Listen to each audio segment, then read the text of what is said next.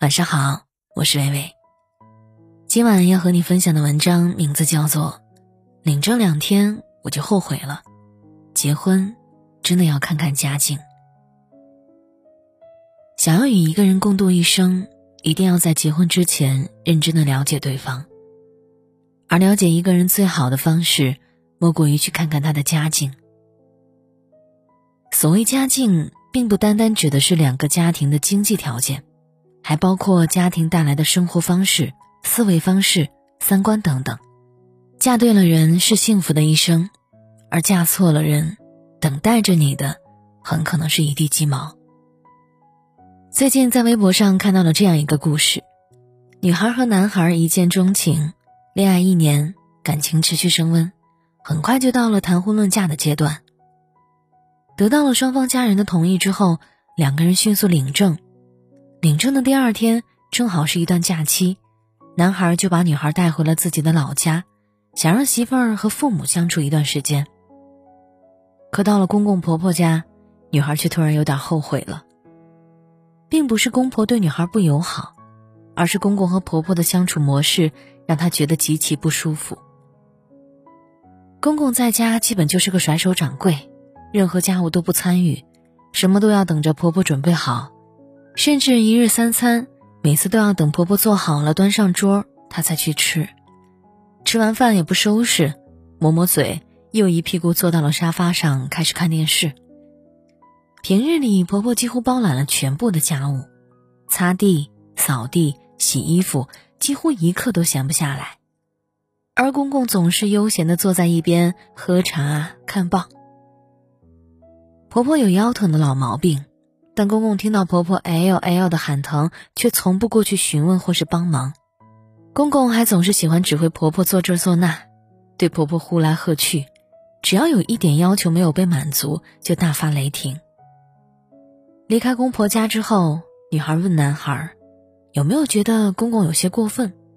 而男孩却说：“男主外女主内，我们家这样很正常啊。”不久，两人开始同居。而女孩也开始慢慢在男孩身上看到了一些公公的影子。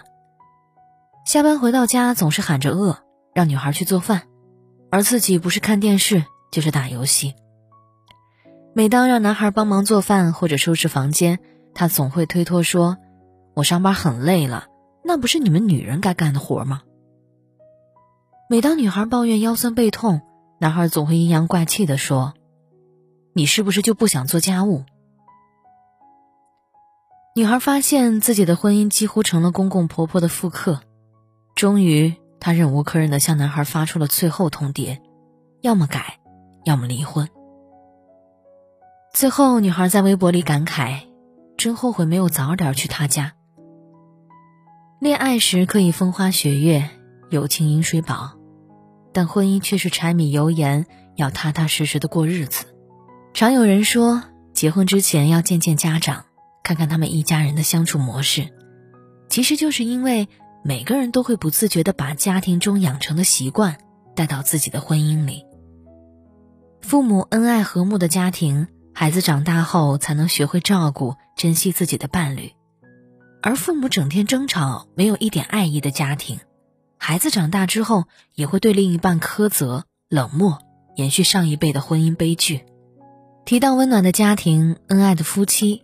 大多数人都会想到钱钟书和杨绛，很多人羡慕他们幸福的一生，却很少有人知道，杨绛对钱钟书温柔与包容的态度，其实也得益于自己温暖的原生家庭。杨绛出生在北京，是家里受宠的四女儿，父亲在北京一所政法学校教书，而母亲则是一位富商家的大家闺秀，从小知书达理。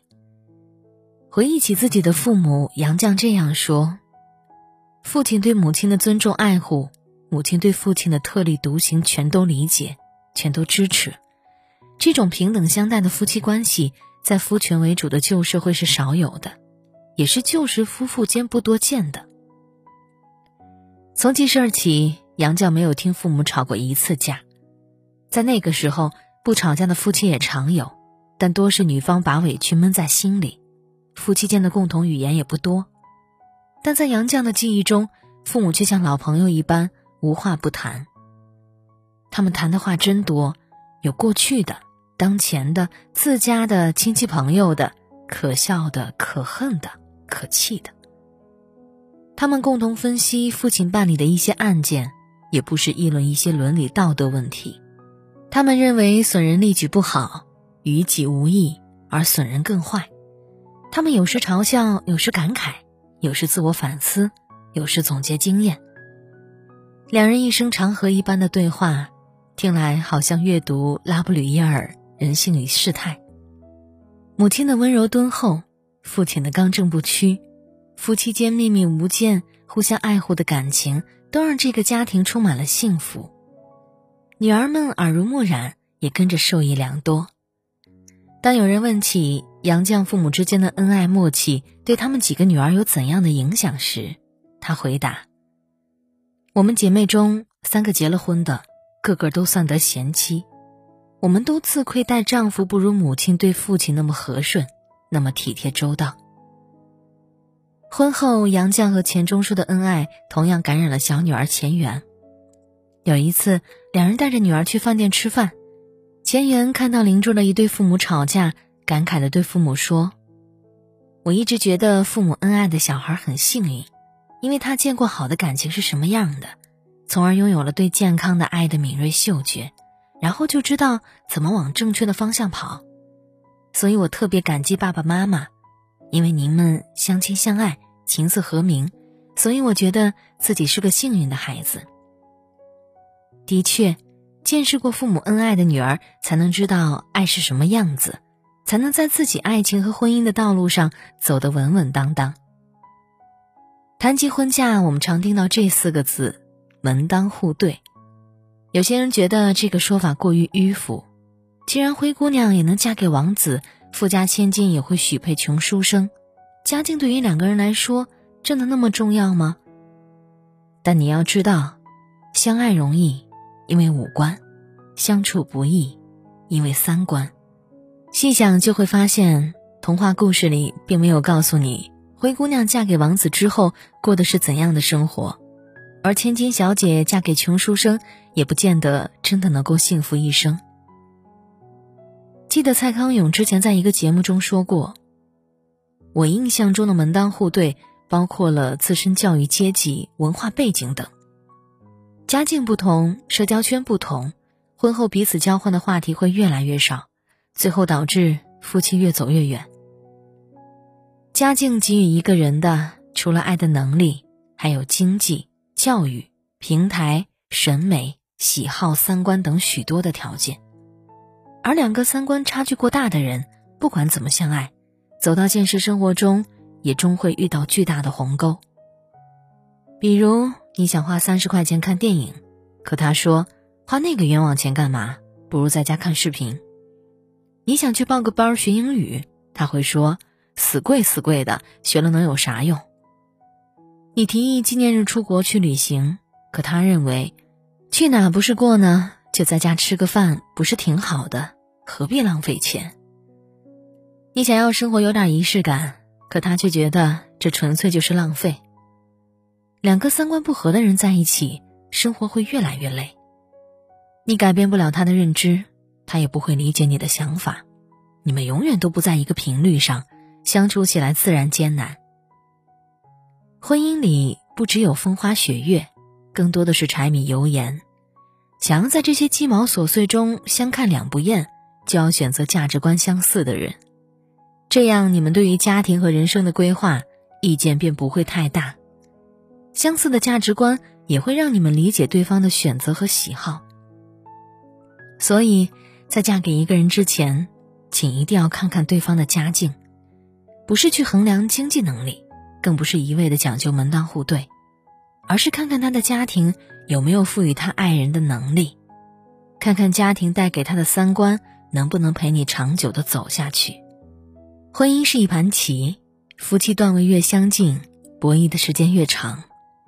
婚姻也是一场修行，婚前要看家境，找到同路人，而婚后则需要两个人的共同经营，彼此之间懂得包容付出，共同承担风雨，才能在婚姻的道路上越走越远。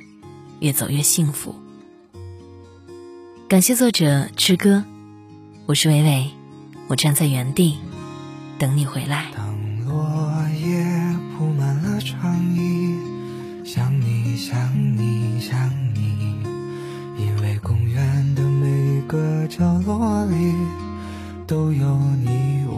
身影。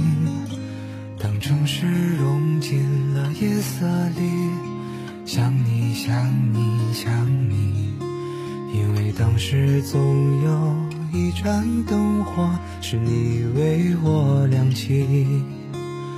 我走过长长的一年四季，我总是想着你，想起我们终究也没有在一起。当你忘了昨日的绵绵情意，当我也忘了你，能否明白，这本就是年轻的游戏。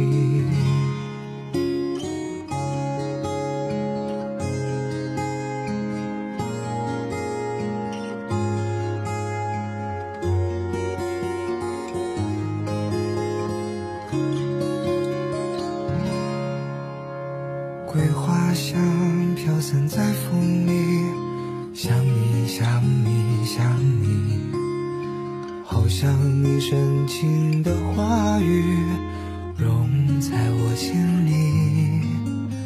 当列车带着我远去，想你想你想你，我知道远方有诗句，也知道没有你。我走过长长的一年四季，我总是想着你，想起我们终究也没有在一起。